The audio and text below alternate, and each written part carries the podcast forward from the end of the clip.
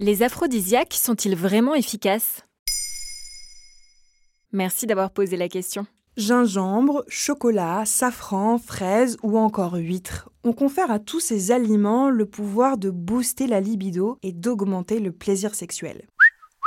On les appelle aphrodisiaques en référence à Aphrodite, la déesse grecque de l'amour. Interrogée par la BBC, Martha Hopkins, l'autrice du livre de cuisine Intercourse, composé de recettes aphrodisiaques, a découvert que presque tous les aliments ont été considérés comme aphrodisiaques à travers l'histoire. Historiquement, les aliments considérés comme aphrodisiaques étaient ceux qui étaient difficiles à trouver, rares ou chers, comme les truffes, le foie gras et le caviar, ou en forme d'organes sexuels comme les asperges ou les artichauts.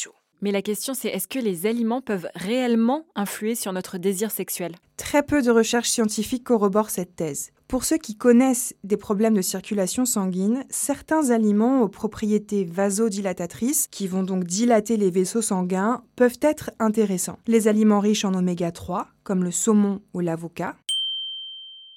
Les aliments riches en acides aminés L-arginine, comme les citrouilles ou les noix ou encore en guercétine comme les pommes, le chocolat noir ou l'ail. Mais si vous êtes en bonne santé, ils n'auront probablement aucun effet sur votre vie sexuelle. Pour ce qui est du pouvoir des aliments sur notre désir, aucun d'entre eux n'a montré d'efficacité, aucun, sauf peut-être l'alcool. Comment ça l'alcool? Quel type d'alcool? Plus précisément le vin rouge. Dans une étude publiée dans le Journal of Sexual Medicine en 2009, les chercheurs ont montré un lien entre la consommation modérée de vin rouge et une vie sexuelle plus épanouie chez les femmes notamment.